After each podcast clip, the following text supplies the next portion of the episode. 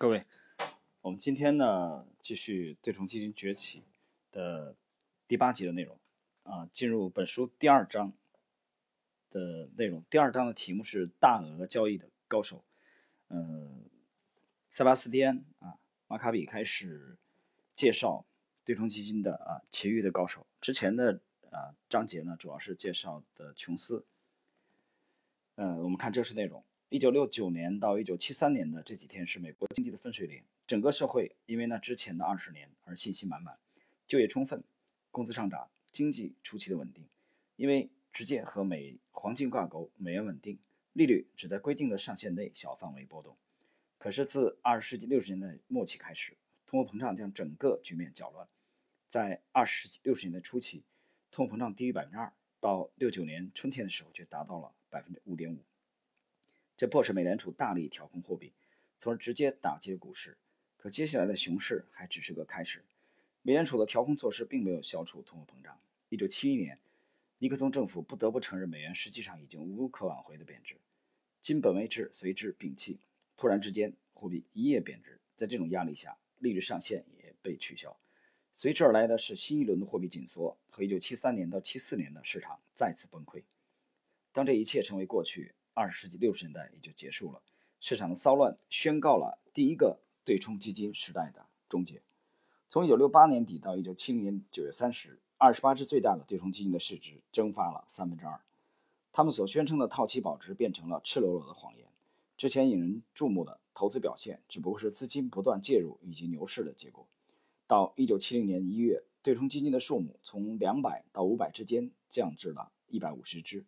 而在剩余的一百五只之中，大部分被1973到74年的经济危机驱逐出市场，因为这只是金融中太小的一个领域，证券交易委员会已经难以顾及而放弃了对它的监管。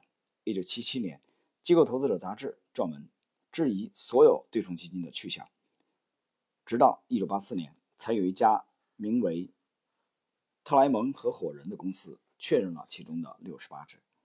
阿尔弗雷德·温斯洛·琼斯合伙公司所管理的资产，从二十世纪六十年代末期的一亿多美元缩减到一九七三年的三千五百万美元，再过了十年，仅剩下两千五百万美元。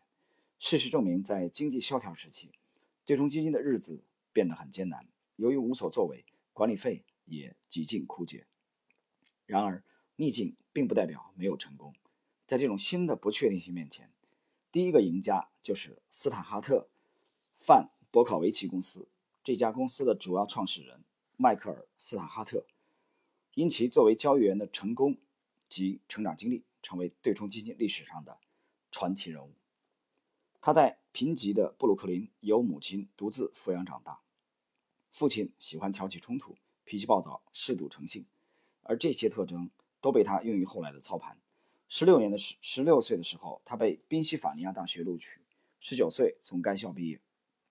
二十世纪六十年代中期，也就是他才二十五岁左右的时候，据他自己的估计，他已经成了华尔街最热门的分析员。他个子不高，但身体壮硕，容易发脾气。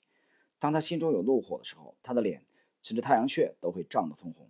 他会尖刻的破口大骂，这让他的同事也感到害怕。一九六七年，斯塔哈特离开了经济行业，和两个啊与两个和他同样年轻的朋友开创了一支对冲基金。这两位朋友，一位叫霍华德·博考维奇，一位叫杰洛尔德·范恩。那时牛市尚未结束。起初，斯塔特范博考维奇公司只是模仿阿尔弗雷德·温斯洛·琼斯合伙公司的一个组织。他们在办公室配备了台球桌，以彰显年轻人的智力优势，而忽略了律师所说的以三个人名字命名的公司听起来像是犹太熟食店。在第一年的时候。他们购买了当时极具升值潜力的股票。他们买了王牌资源。那家公司的总裁宣称，他们发现了新的油田，买了国家学生市场，因为他们对年轻人的市场充满信心。他们还买了一些名字带有数据和电子特征的科技公司。那是一个投资者钟爱所有具有升值潜力东西的时代。到第一年结束的时候，这些股票增值了百分之九十九。范恩回忆说：“天哪，我发财了！”没错，他和他的两个朋友都成了。百万富翁。接下来的一年，牛市结束了，那些成长型基金风光不再。一九六八年，最成功的共同基金经理弗莱德·梅兹发现自己的工作和酒吧招待员差不多，在众多的竞争对手中，斯塔哈特、范恩和波考维奇是少数几个意识到持续了长时间的战后繁荣已经结束，一个充满变数的时代已经到来的人。十五年以前，著名的价值型投资家本杰明·格雷厄姆做出生死攸关的决定，不买哈洛伊德第一家生产复印机公司的股票。他说：“仅因为未来的增长而买入是不合理的。”哈洛伊德公司在接下来的两年翻了六倍，追捧成长型股票自此变得毫无争议。但是在1969年，斯坦哈特、范恩和波考维奇却断定这种追捧有些过头。投资有着光明前景的公司是一回事，过度投资以至于将持续的快速的增长推及到不可预见的将来是另外一回事。一九六九年初，斯塔哈特和他的朋友们持有足以匹配匹配多头头寸的空头头寸。和大多数的对冲基金不同，他们实际上是在套期保值。那一年，标准普尔五百指数下跌了百分之九，但他们公司基本保存了本金。接下来的一年，标普五百指数又下跌了百分之九。他们公司甚至有些收益，熬过了1969和1970年，公司开始反手为攻，抓住熊市的反弹机会，在1971年开始上扬。那年，财富杂志公布最佳的28只对冲基金的时候，斯坦哈特范博考维奇公司是唯一一家在萧条时期有所增长的。从1967年7月开创以来，公司获得了361%的收益，这个业绩比同时期的纽约证券交易所好36倍。一九七二年，这三个年轻人重新变得悲观起来。这次他们的怀疑远不止对成长型投资的追捧，战后的自信似乎在土崩瓦解。尼克松政府隐瞒了在越南战争中失败的真相，并且以不切实际的工资与物价控制法来掩盖通胀。同时，美国最好的公司都在以会计欺诈来掩盖财务危机。负责公司分析方面工作的范恩和波考维奇发现了公司年度报告。角注所反映的种种问题，这与安达信会计事务所的名誉主席、当年最受尊敬的有影响力的会计师伦纳德·斯帕切克所说的“财务报表成了赌盘”如出一辙。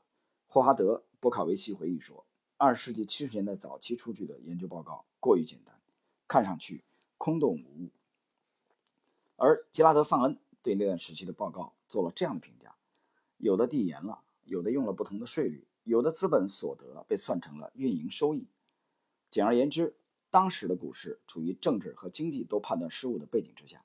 尽管这三个年轻人在1969年已经持有了足以应对经济低迷的空头头寸，但1972年的时候，他们仍然增加了空头头寸，使他们的投资组合里的空头头寸超出多头，然后等待着崩盘的来临。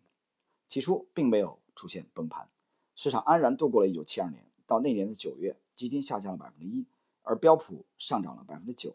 不过事情马上有了转机。截止一九七三年九月，标普下降了百分之二，一九七四年又下挫了百分之四十一。而他们的基金收益率在同时期扣除费用后，分别为百分之十二和百分之二十八。这在熊市是非常不错的业绩。这三个年轻人赚了个盆满钵满，而其他的投资组合经理却难以望其项背。不过，尽管他们的业绩非常不错，但并未得到广泛认同。当股市持续走低时，绝望的卖家才注意到这三个年轻人的公司已在之前介入股票做空，于是力劝他们现在买入股票啊，这个炸平空头头寸啊。但公司掌管交易的迈克尔·斯塔哈特对这些卖家根本置之不理。在市场的持续崩盘中，这三个年轻人凭着空头头寸赚取了更多的利润。在这种环境下，那些旧的反对做空的偏见卷土重来，指责他们傲慢贪婪，并认为那些与美国公司作对的投资，啊，就是做空与叛国罪相差无几。呃，这里我得我得解释了啊，必须得解释。谈到这个做空的事儿啊，其实，呃，二九年之后啊，利弗莫尔就备受争议啊，因为那些倾家荡产的人、跳楼的人，呃。与此对应的是，利弗莫尔攫取了巨额的利润，所以媒体一致把矛头对准了利弗莫尔，啊，把他叫做华尔街之熊，啊，责难他做空。一九零七年，呃，摩根也曾经出面啊，请他停止做空。那么做空的问题啊，包括这个，其实当年的索罗斯啊做空，这里头很多人会把这个道德因素啊加进来，但是从资本的这个角度而言资本是追逐利润啊。那我问你一个问题：他做多亏钱的话，你声援吗？你媒体赔偿他他的损失吗？这个这个反问听起来是不是很滑稽？那我们倒过来讲，他做空盈利的话，就应该受指责吗？应该吗？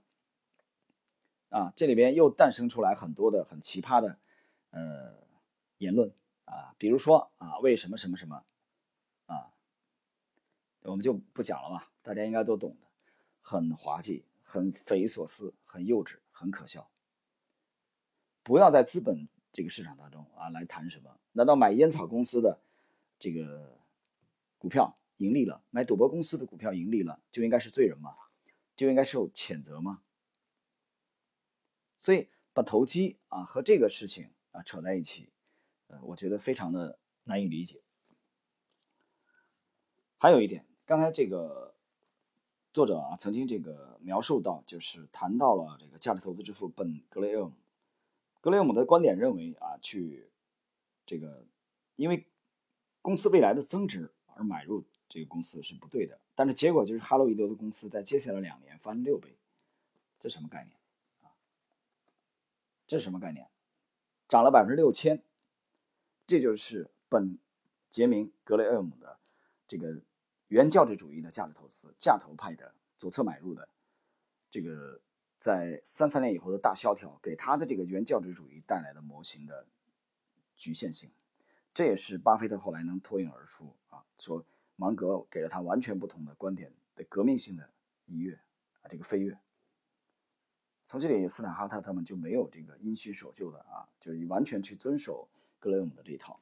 好，我们来看今天的最后的一点点内容，只剩这么几句话。回想起那段时间，斯坦哈特说：“对我来说，那些指责和诽谤使我有着空前的职业成就感。”啊，这斯坦哈特真的是非常的有个性啊！就是那些面对那些指责和诽谤，他觉得有空前的职业成就感，很有意思。最后呢，我们来看看他的这个合伙人，啊呃，合伙这个公司的有位分析师啊，这个戴维·洛克尔啊是怎么回忆的，回忆那段经历的。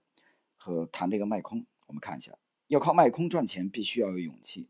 政府反对，媒体反对，公司管理层也反对，是美国人就不会做空。股票价格的上涨往往长期且温和，而下降却尖锐，时间也短。因此，大多数时间，当你在办公室的时候，做空的人正在辛苦工作。